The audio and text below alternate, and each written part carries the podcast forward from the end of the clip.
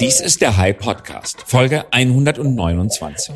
Heute mit David Löwe, Paul Schwarzenholz, Gerald Kullak und Christoph Behm, den Gründern und Angel-Investoren des Startups Everdrop. Heute ist Donnerstag, der 31. Dezember 2020. Unser Thema heute, was sind eigentlich Angel-Investoren und wie denken sie? Wir vertiefen heute das Thema der vergangenen Woche, diesmal am Beispiel von Everdrop. Ihnen heute Abend einen guten Rutsch und ein glückliches neues Jahr. 2021, das Jahr, in dem Corona ausgerottet wurde. Hoffen wir es. Danke, dass ihr alle da seid. David, Gerald, Paul und Christoph, danke fürs Mitmachen. Und die erste Frage, die ich stellen möchte bei unserer Diskussion über Business Angeling und Everdrop, was ganz genau, David Löwe, ist Everdrop? Was macht ihr? Was ist euer Ziel? Ihr kümmert euch um Haushaltsthemen, um Haushaltschemie auch. In welchen Markt stoßt ihr vor? Was ist euer Ziel? Mhm. Ähm, dazu würde ich so ein ganz kleines bisschen ausholen. Ähm, wir drei Gründer, Chris, Daniel und ich, ähm, sind mit der Idee angetreten, dass wir den größten Teil unserer wachen Zeit, äh, was ja offensichtlich die Arbeitszeit ist, äh, für was Sinnvolles einsetzen wollen. Und dann haben wir uns dem Thema Nachhaltigkeit gewidmet und das ist natürlich ein riesengroßer Themenkomplex.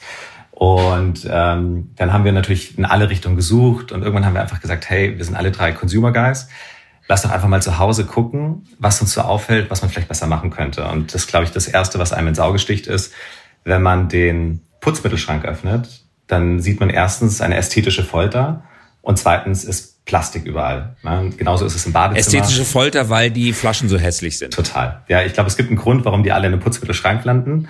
Und auf der anderen Seite ist es halt einfach äh, ohne Ende Wegwerfplastik. Und dann haben wir gesagt, okay, lässt sich da zum Beispiel was machen. Und es gibt ja in der Nachhaltigkeitsbranche schon in ganz vielen Bereichen Sachen wie festes Shampoo und sowas. Und dann haben wir nach Möglichkeiten gesucht, hier etwas zu verändern. Und, ähm, und das ist so ein bisschen unser Ziel, mit dem wir angetreten sind, so die Entplastifizierung des Haushalts. Und äh, erstes Produkt sind unsere Putzmitteltabs gewesen. Die Idee dahinter ist relativ simpel. So ein Putzmittel besteht zum großen Teil einfach aus Wasser. Und Wasser hat ja eigentlich jeder zu Hause. Das heißt, die anderen Konzerne und die anderen Marken transportieren eigentlich gerade tonnenweise Wasser durchs Land, damit wir am Ende Wegwerfplastik kaufen. Und bei dem Zeitpunkt, wo wir die Flasche wegwerfen, ist das eigentlich noch ein perfekt funktionierendes Produkt. Ja? Die Flasche funktioniert, der Sprühkopf funktioniert. Das heißt, wir schmeißen eigentlich ein perfekt funktionierendes Produkt im Müll, dass wir wieder Wasser kaufen. Das heißt, Aber es gibt doch, David, auch mhm. Nachfüllpackungen, richtig? Man kann doch diese kleinen ausquetschbaren Nachfüllpackungen benutzen. Genau. Und aber die transportieren auch sehr viel Wasser, oder? Genau. Die wird man, man auch wieder weg. Total. Und schmeißt wieder Plastik im Müll. So, und ich glaube, wenn man das einmal verstanden hat, dass eigentlich dieses Problem ähm, äh, Plastik in Müll und Wassertransporter irgendwie in der Luft schlummert, dann, dann glaube ich, dann merken viele so, wow, okay, muss das sein? Und ähm, genau, und diese kleinen Tabs sind eigentlich relativ einfach weil ähm, die Flaschen, mit denen wir die Tabs verkaufen, die kann man immer wieder verwenden. Und man nimmt einfach zu Hause Leitungswasser, schmeißt einen Tab rein und das Tolle ist, wenn die Flasche leer ist, füllt man sie einfach wieder auf und benutzt sie einfach immer wieder und immer wieder weiter. also ihr seid eine Art Soda-Stream für Haushaltsreinigungsmittel. wenn man das so sagen will. Ohne, genau, ohne den Sprudel. ohne den Sprudel, ist. genau. Wobei die neuen Konzepte gehen schon wieder, ähm, also die neuen Produkte gehen natürlich schon wieder ein bisschen in andere Richtungen. Äh, was haben wir uns als nächstes geschnappt? Wir haben uns das Thema Waschmittel geschnappt. Äh, warum? Ähm, Waschmittel ist der größte Chemieeintrag im Haushalt. Also es gibt nichts, womit man mehr Chemie ins Abwasser leitet, als mit der Waschmaschine. So, das heißt, wir haben uns überlegt, wie kann man hier vielleicht irgendwie einen Hebel finden? Und es gibt in der Nachhaltigkeitsbranche wieder ein Thema. Äh, Baukasten waschen, indem ich das Waschmittel auf die Wasserhärte von meinem Wohnort anpasse, äh, indem ich Wasserenthärter und Waschmittel zusammen äh, äh, mische, kann ich bis zu 50 Prozent der unnötigen Tenside einsparen. Aber wer hat schon Lust, seine Wasserhärte zu ermitteln. Wer hat schon Lust, irgendwie Sachen in der Waschmaschine zusammenzumischen? Niemand. Ja? Da haben wir überlegt, wie kann man es lösen? Und wir sind ein Online-Player, also haben wir es über Technologie gelöst. Bei uns gibt man einfach seine Postleitzahl ein. Wir finden die Wasserhärte von dem Kunden raus und dann kriegt er sein individuelles Waschmittel zugeschickt und spart dadurch bis zu 50 Prozent der unnötigen Chemie und in der richtigen Dosierung auch schon zugeschickt, sodass ich nicht die Flasche öffne und genau. Persil oder was auch immer ich verwende, da reinkippe. Und ich soll ja angeblich immer diesen Kopf füllen, wobei die meisten Leute, ich zum Beispiel, ich gebe ganz offen zu, dass ich wahrscheinlich an der Stelle unbewusst Umweltsünder bin. Ich gieße frei, sozusagen Freihand rein und messe das gar nicht mit dem Messbecher. Von euch kommt die richtige Dosierung schon an. Es kommt die richtige Dosierung an und vor allem auch hier wieder ohne Wasser. Ne? Also wir haben ein Kompaktwaschmittel in Pulverform. Auch das spart irre viel im Transportweg ein, ähm, reduziert die, die, den chemischen Impact. Das heißt, auch hier versuchen wir gerade ganz klar wieder zu sagen, keine Plastikflasche, unser Pulver kommt in der Papierverpackung. Sogar unser Dosierlöffel kommt aus Holz. Also wir versuchen wirklich. Jetzt ist ja schon das gemischte, flüssige Mittel, das man in der Drogerie einkauft, im Supermarkt einkauft, sehr giftig, toxisch. Das möchte man gar nicht auf die Hand bekommen, geschweige denn in den Mund. Wenn ihr das noch weiter konzentriert, also ohne Wasser, ist es ja wahrscheinlich noch toxischer, oder? Brennt sich das dann sozusagen gleich durch die Tischplatte durch, weil es so vollgeladen ist mit Reinigungsmitteln? Oder wie verhindert, wie geht ihr um mit dem Thema Toxizität? Also ganz, äh, also ich glaube, Pulverwaschmittel ist jetzt gerade noch nichts Neues und jetzt auch nicht wirklich toxischer als Flüssigwaschmittel. Ähm, das gibt, das bieten schon viele äh, Anbieter an. Es gibt natürlich viele Anbieter, die halt aufgrund verkaufsstrategischen Punkten große Füllmengen machen äh, äh, und da vielleicht nicht so ökologisch unterwegs sind wie wir. Aber Pulverwaschmittel ist jetzt deswegen nicht viel toxischer als äh, Flüssigwaschmittel. Und für den Toilettenreiniger? Oder für den da Bodenreiniger? An, an all, also Domestos? Äh, genau, an all den Sachen arbeiten wir gerade. Also wir haben natürlich äh, äh, vor, ähm, für, für so ziemlich alles, was du im Haushalt findest, was gerade so rund um das Thema äh, Reinigung und ähm, äh, genau, um das Thema Reinigung geht, eine Alternative zu finden, bei der du deinen ökologischen Fußabdruck verringern kannst, weniger Plastik brauchst, weniger CO2 produzierst. Ihr seid gegründet worden 2019. Neben mhm. dir David Löwe, zwei andere Gründer, du hattest sie gerade schon genannt, Christian Becker und Daniel Schmidt-Haferkamp. 2020 mhm. hat Everdrop dann eine Seed-Finanzierung bekommen mhm. von Holzbring Ventures. Siebenstellig. Wie viel Geld habt ihr da bekommen? Siebenstellig. Siebenstellig. Gut. Also, Ihr habt ähm, über eine Million Euro eingenommen und äh, habt Holzfried Ventures an Bord. Ihr habt mhm. aber zusätzlich noch Business Angels aufgenommen ja. und darüber reden wir heute. Mhm. Was sind eigentlich Business Angels? Wie denken Sie? Was erwarten Sie? Womit helfen Sie? Wie stören Sie bei der Arbeit? Und wie unterscheiden Sie sich von dem traditionellen Investor? Warum habt ihr neben Holzbring Ventures eine sehr gute Adresse, euch dafür mhm. entschieden, noch Business Angels mit aufzunehmen und wann sind die an Bord gekommen? Mhm. Also, als wir dann mit Everdrop im Januar gestartet sind, ähm, und das hat bis heute nicht nachgelassen, ist die Company eigentlich durch die Decke gegangen. Und ähm, in einer Geschwindigkeit, wo wir gesagt haben, okay, ähm, keiner von uns hat jemals so ein schnell wachsendes Startup erlebt. Und das heißt, dass, äh, wir waren, obwohl wir von Tag eins an profitabel waren, haben wir gesagt, wir brauchen erfahrene Gründer einfach an Bord. Also wir brauchen Unternehmer an Bord, ähm, die uns irgendwie zur Seite stehen. Äh, ich glaube, man kürzt es in der Szene immer ganz gerne mit Smart Capital ab. Und ähm, um so ein ganz kleines bisschen ähm, die Fehler zu vermeiden, die vielleicht schon andere von uns getan haben. Und dann sind wir losgetigert und haben uns sozusagen überlegt, okay, wen brauchen wir an Bord und ähm, haben einfach geguckt, was sind, was ist so was Teil unserer Geschäftsstrategie und haben uns genau danach äh, entsprechend äh, zusammengepuzzelt, ähm, ähm, äh, wie wir, äh, wie wir sozusagen die entsprechende Expertise reinholen. Also keine Ahnung. Und das, Gerald, das habt ihr ja? vor Holzbrink Ventures gemacht oder danach? Das haben wir vor Holzbrink Ventures gemacht. Also wenn man auch ganz, wenn man ganz ehrlich ist, ähm, Holzbrink Ventures stand, wie gesagt, wir waren profitabel gar nicht auf der Agenda. Ähm, wir haben den, glaube ich, auch viermal abgesagt äh, ich glaube, die sind sozusagen gekommen, weil wir eben so, äh, vielen Dank an euch Jungs, äh, so erstklassige Business Angels irgendwie an Bord haben und sie gedacht haben, so, was ist denn da los? Und die Party wollen wir nicht verpassen. Aber tatsächlich ähm, ähm, war das, da war die eigentliche Intention, nicht von Anfang an ein Venture Case aufzubauen, sondern es ging uns eigentlich in erster Linie darum, Gründer reinzuholen, die Direct-to-Consumer-Erfahrung haben, die vielleicht äh, im Online-Marketing schon sehr, sehr lange unterwegs sind, die den Abo-Case schon geknackt haben und ähm, all diese Aufgaben schon gelöst haben, vor denen wir noch stehen äh, und vor allem allgemein Unternehmer waren von, von, größeren, von größeren Companies. Das ist nachvollziehbar. Wie viel Prozent an der Firma gehört jetzt noch euch drei Gründern? Schon noch der größte Teil. Die Mehrheit. Du bist sehr also, zugeknöpft. In der Startup-Szene, David, erzählt man doch immer alle Zahlen ganz offen. Nicht? Man sagt doch, 66 Prozent gehören uns noch und das war die Bewertung. Willst du dich diesem allgemeinen Trend jetzt nicht anschließen? Nein? Also, nee, danke. Ach nein. Na gut, okay. Dann ähm, schalten wir immer zu den Business Angels. Wir haben drei heute mit in unserem Gespräch und ich fange mal an mit Paul Schwarzenholz. Paul Schwarzenholz ist... Ähm, der Co-Founder Managing Director von Zenloop GmbH. Du warst aber zuvor auch Gründer und den Namen kennt jeder von Flaconi und vorher warst du drei Jahre lang Unternehmensberater bei Bain und Company. Warum, Paul, hast du in Everdrop investiert? Äh, erstens, weil ich die Idee sehr gut finde. Also wenn man das einmal verstanden hat, fragt man sich, warum hat man vorher diese ganzen, diese ganzen Flaschen immer gekauft, obwohl es so deutlich einfacher geht. Ich glaube, das ist eins von den Produkten, wenn man das einmal gemacht hat, geht man nicht mehr zurück. Ähm, also das Produkt ist, ist toll, ist natürlich auch umweltfreundlich. Ähm, die, die Mission ist großartig. Das Team hat in unglaublich kurzer Zeit unglaublich viel geschafft. Also viel, viel mehr als äh, wir das jetzt mit unseren Ventures geschafft haben. Ähm, äh, wir freuen uns sehr, da dabei sein zu können. Ja, ähm, du selber hast ja Eigenunternehmen gegründet in unterschiedlichen Feldern. Wie fühlt sich das jetzt für dich an, als Angel unterwegs zu sein? Du bist also nicht mehr sozusagen der, der mit aufgekrempelten Armen selber sozusagen im, im Schlamm des Gründens stehen muss. Äh, gleichzeitig bist du aber auch nicht so entrückt und abgerückt wie ein klassischer VC, sondern was machst du als was machst du als Angel? Wie oft wirst du angerufen? Wie, wie oft kribbelst dir in den Fingern und sagst, ah, das, wenn ich das selber machen würde, das könnte ich vielleicht auch noch einen Tacken besser machen. Wie sehr drängst du dich auf? Wie lang, wie sehr wartest du ab, bis jemand anruft? Also ich bekomme jeden Morgen einen Report von all meinen Ventures.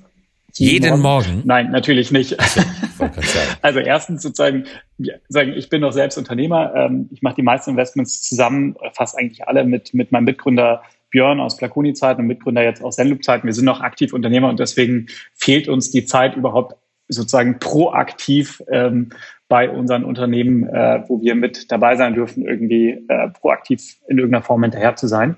Ähm, ich glaube, tatsächlich die, die erfolgreichste Kommunikation verläuft, äh, wenn aus der, aus der Venture-Sicht ein Thema offen ist ähm, und irgendwie per WhatsApp zum Beispiel, mit den meisten von unseren Portfoliounternehmen haben wir einfach einen WhatsApp-Kanal, wo dann Fragen getickert werden. Hey, wir schauen uns gerade das Thema WSOP an. Habt ihr ein Programm, was ihr uns teilen könnt oder können wir uns kurz dazu austauschen? Und das ist in den meisten Fällen sind das aus, zumindest so in der, ja, doch in den meisten Fällen sind das eher kurze Interaktionen, wo wir kurz Infosharing machen können. Und ich glaube, das ist auch das, was uns am liebsten ist. Wir geben ungerne Ratschläge, weil sozusagen, wir kennen gar nicht die Situation, in der jetzt Everdrop drin steckt. Äh, wir können das überhaupt nicht, nicht, nicht abmessen, was genau die Themen sind. Äh, aber wir können unsere Insights geben zu bestimmten Themengebieten. Und das ist das, was wir gerne teilen. Und am Ende muss der Gründer sich die Antwort selber zusammenbauen. Was ich manchmal höre, ist, dass äh, Angels auch gerne Fragen bekommen oder hin und wieder Fragen bekommen, die von der Magnitude so groß sind, dass man sich dann doch äh, irgendwie mal kurz zurücklehnt einmal kurz durchatmet, säuft und sagt, worauf habe ich mich da eingelassen? Also nenn mal ein Beispiel aus einem anderen Unternehmen. Es meldet sich sozusagen der Gründer bei einem Angel und sagt, es ist B2C, äh, Fast Moving Consumer Goods und sagt, äh, sag mal, ich habe überlegt, das wäre eine schöne Idee, auch bei Kaufland gelistet zu sein. Äh, du kennst doch sicherlich jemanden aus der Schwarzgruppe. Kannst du da netterweise mal eben durchstellen, dass äh, Kaufland bei uns im großen Stile einkauft?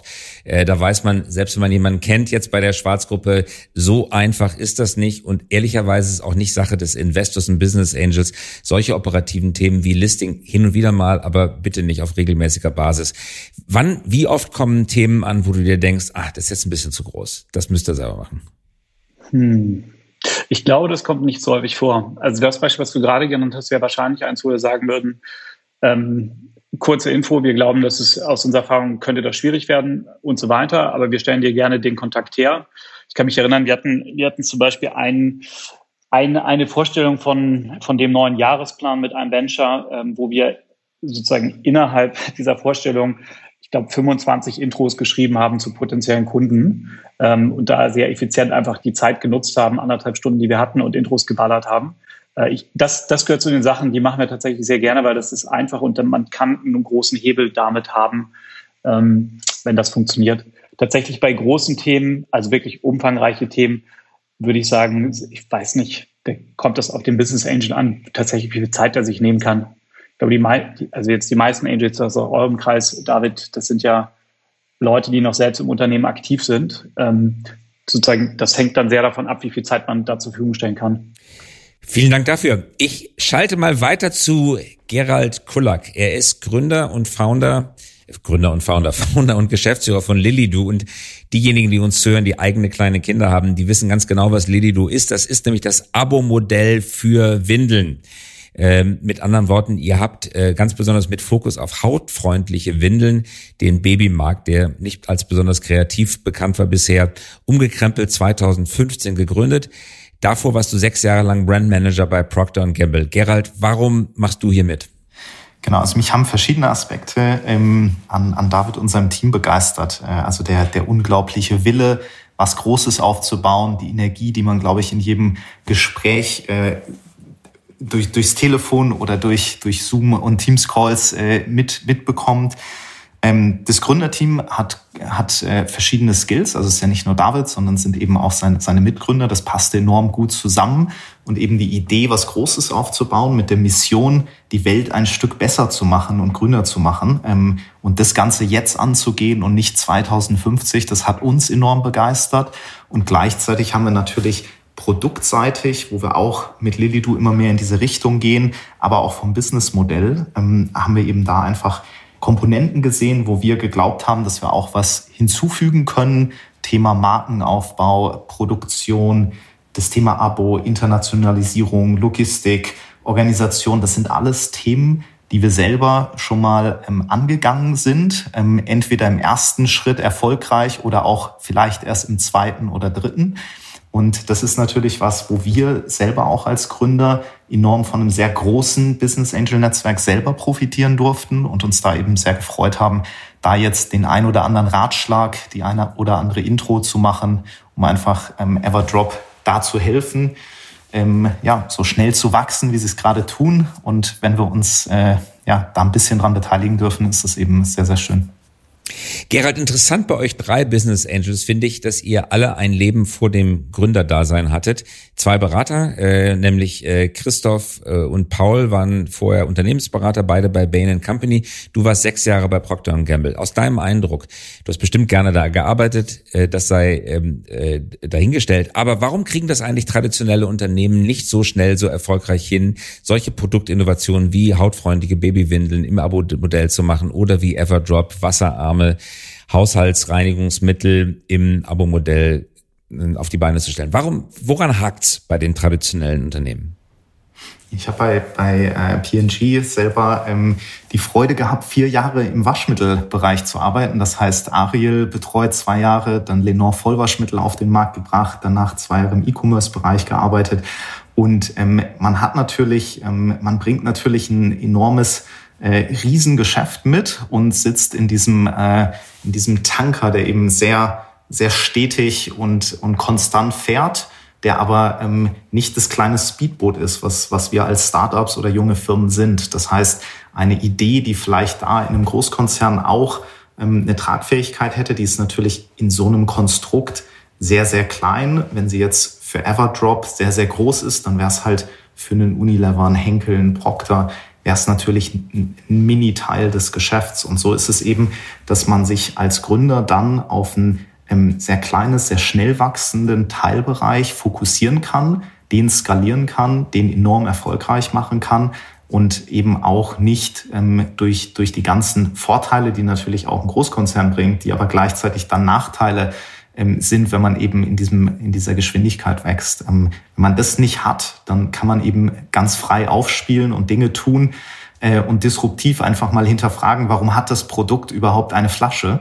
Und ich glaube, diese Fragestellung, die wäre natürlich, ähm, dafür gibt es natürlich 100 Antworten, warum das Produkt eine Flasche hat. Aber wenn man einfach ähm, ja das disruptiv hinterfragt, bringt es, glaube ich, ähm, die ein oder andere Innovation nach vorne. Also man stellt Fragen, die man sonst nicht fragen würde, aber es ist ja nicht so, dass es gerade so dargestellt, ja, es gibt natürlich einen immanenten Größenunterschied zwischen dem traditionellen Geschäft Ariel Lenore und jetzt einem neueren Geschäft Everdrop. Ist aber nicht so, dass die großen FMCGs das ja nicht haben wollen würde. Bei denen ist das große Thema ja oft auch, wie bekommen wir mehr Innovation rein? Innovation bedeutet per Definition von Anfang an klein.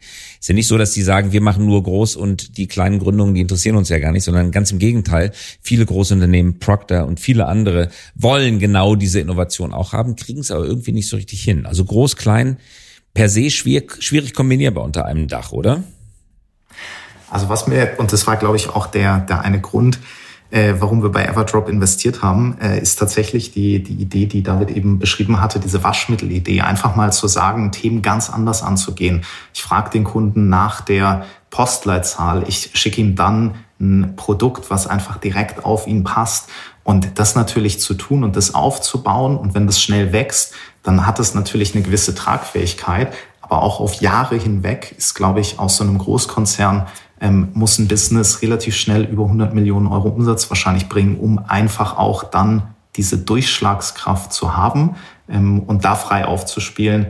Das gelingt einfach in den meisten Fällen, ähm, gelingt das nicht. Ja, äh, vielen Dank dafür. Wir äh, gehen jetzt weiter zu Christoph Behn. Er ist Founder und CEO von Better Ventures. Better Ventures investiert in Early State Startups, die den Anspruch haben, durch ihre Arbeit die Welt der Generationen von morgen zu verbessern.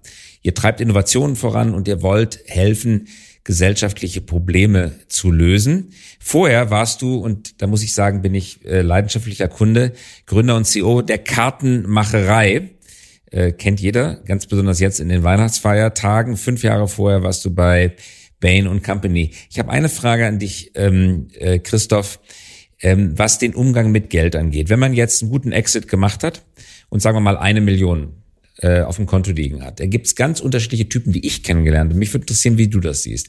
Die einen sagen, ich möchte eigentlich gar nichts von diesen einen Million für Konsum ausgeben. Ich kaufe mir vielleicht eine neue Hose und vielleicht ein neues Auto, aber den Rest will ich investieren. Ich kann mit Geld als solches nicht anfangen. Es gibt aber auch ganz andere, die sagen, von der einen Million, da lege ich sozusagen ähm, 900.000, die fließen in Konsum und 100.000, die reinvestiere ich, die gebe ich ins Ökosystem wieder zurück. Wie denkst du persönlich darüber? Welcher Typ bist du?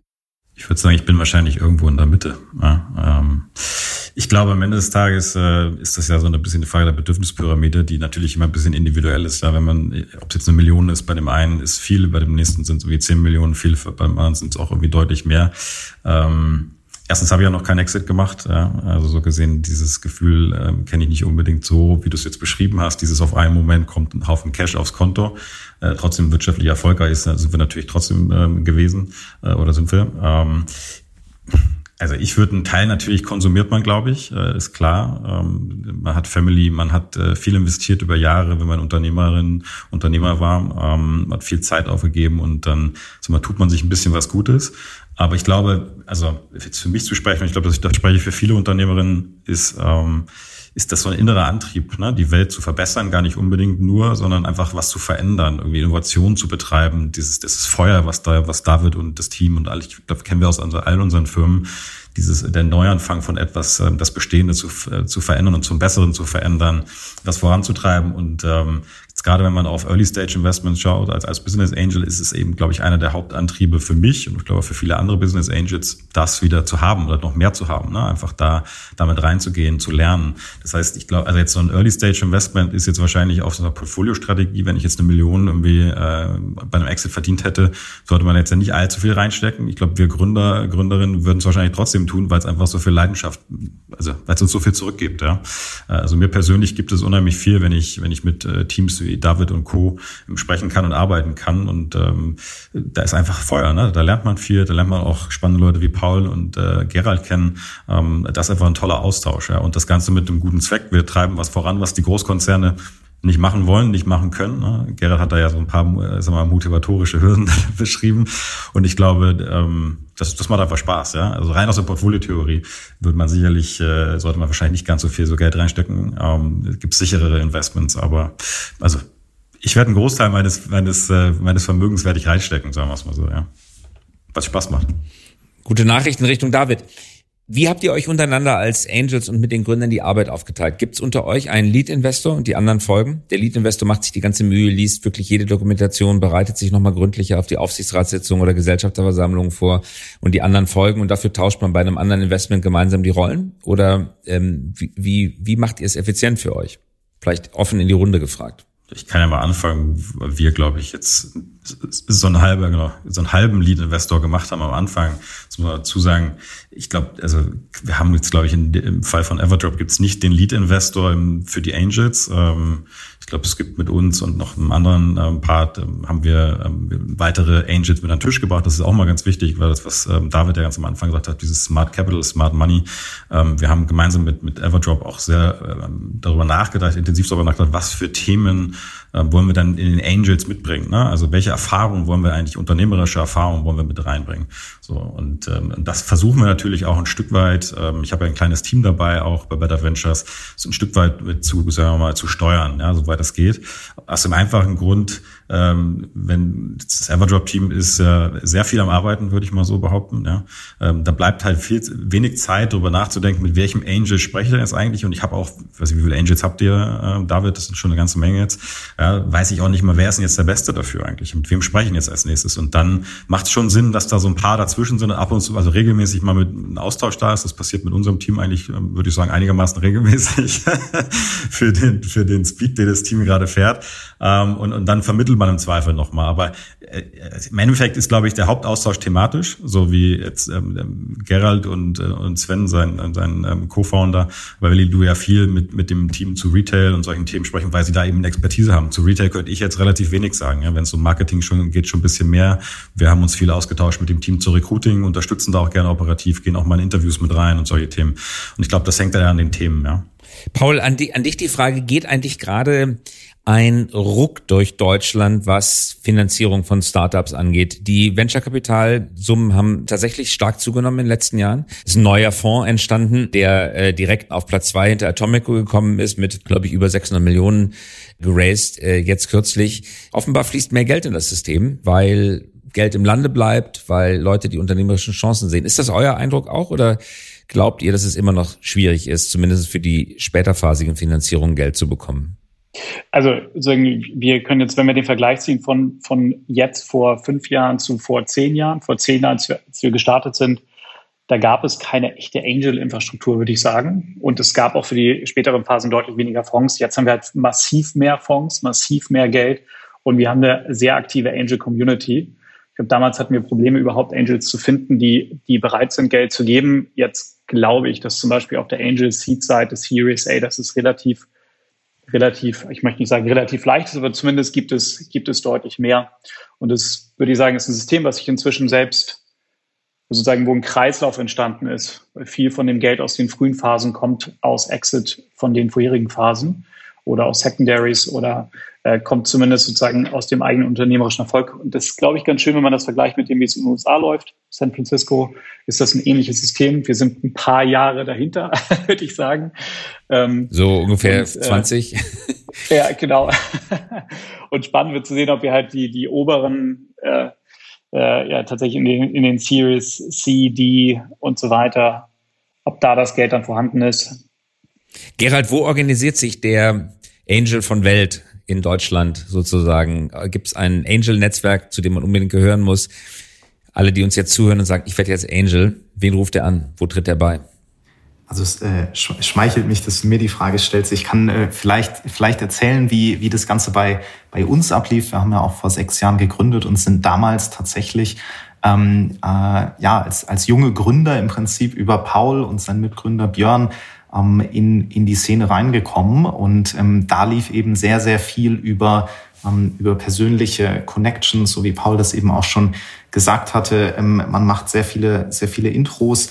Ähm, und wenn eben eine Person investiert, so wie das jetzt hier ähm, bei uns auch ähm, der, der Christoph war, ähm, ähm, und man eben dann einfach weiß, okay, wer investiert noch und wer bringt eben noch andere Erfahrungsschätze mit an den Tisch, dann ähm, äh, bei guten Firmen tritt sich dann eigentlich eine Dynamik los, die, die sehr interessant zu beobachten ist. Bei uns war das damals so, wir haben in unserer allerersten Finanzierungsrunde, ähm, hatten wir uns vorgenommen, 300.000 Euro zu raisen ähm, und haben, glaube ich, zwei Wochen, drei Wochen am Stück nur Lilido gepitcht ähm, und hatten am Ende 30 Business Angel, die wirklich von äh, Philipp Greibohm von Home24, Florian Heinemann von Project A, ein, ein Paul und Björn von Flaconi oder eine Lea Sophie Kramer von Amorelli, die dann, die wir mit an den Tisch genommen haben und eben über dieses Netzwerk sehr, sehr, sehr stark profitiert haben weil man eben immer zwei, drei Leute hatte, die man zu bestimmen, bestimmten Themen kurz anpingen konnte. Und so ist es eine Eigendynamik, die sich da eigentlich entwickelt hat. Und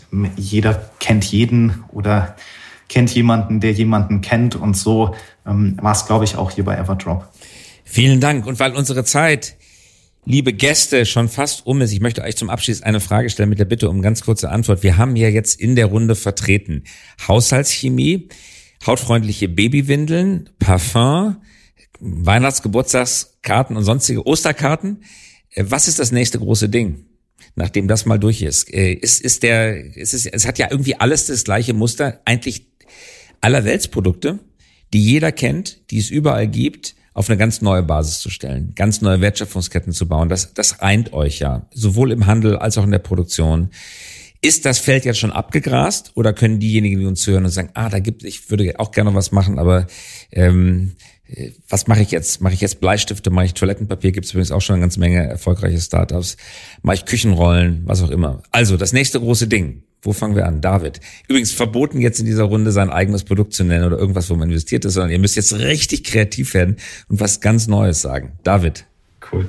Also ich glaube, ähm, ähm, wir profitieren ja sehr stark davon, dass es gerade Nachhaltigkeit so ein riesengroßer äh, Metatrend ist. Und ich glaube, wenn man einfach zusammenfügt, äh, zwei Faktoren, Nachhaltigkeit und Technologieentwicklung, ich glaube, in dem Bereich wird irre viel passieren. Also ich bin mir ziemlich sicher, dass wenn wir als Menschheit uns jetzt nicht verändern, also wir müssen es, und ich glaube, viele wollen es auch, das merken wir bei unseren Kunden. Ähm, das heißt, wer die zwei Sachen kombiniert, wie kann ich mit den mit neuen Innovationen, Technologie noch nachhaltiger werden? Ich glaube, das ist ein riesengroßer Markt. Spannend, vielen Dank. Gerald.